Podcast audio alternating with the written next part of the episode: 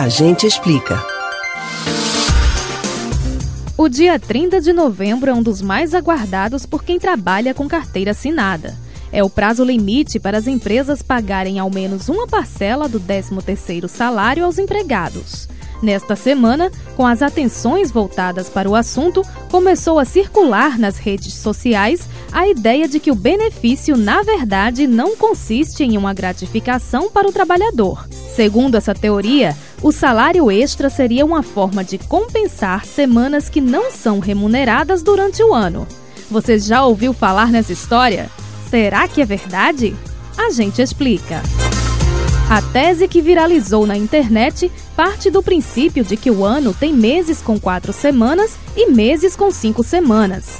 Nos com cinco semanas, o salário pago é o mesmo que o dos meses menores. Assim, sobraria aí uma semana sem pagamento.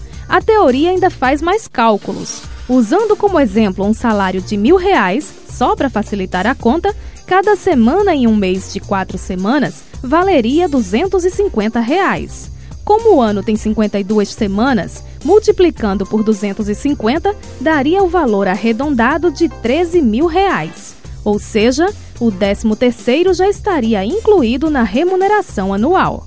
Se você está começando a achar que faz sentido, calma aí. Tendo em vista que os maiores meses têm 31 dias, nenhum mês do ano tem cinco semanas completas. Para isso, seria necessário um mês de 35 dias, que não existe.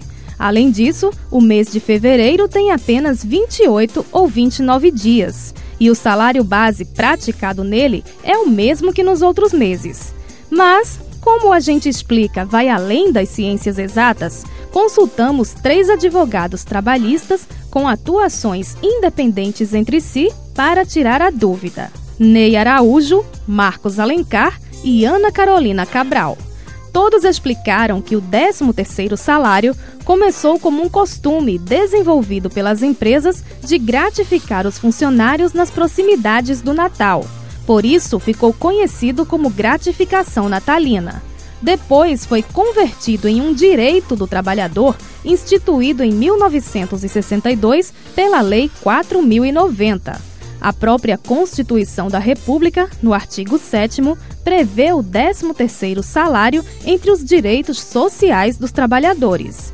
E mais, o direito é considerado por especialistas como uma cláusula pétrea, ou seja, não pode ser extinto nem reduzido por emenda constitucional. Assim, de acordo com a legislação, o benefício é sim uma bonificação para o trabalhador que as empresas têm a obrigação de fornecer, como bem resume o doutor Ney Araújo. Pode dizer que é um bônus. Ao invés de se pagar 12 salários, paga-se 13 salários. Mas hoje é obrigatório por lei. Não é um residual, é um salário a mais obrigatório. Você pode ouvir novamente o conteúdo desse ou outros A Gente Explica no site da Rádio Jornal ou nos principais aplicativos de podcast. Spotify, Deezer, Google e Apple Podcasts. Betânia Ribeiro para o Rádio Livre.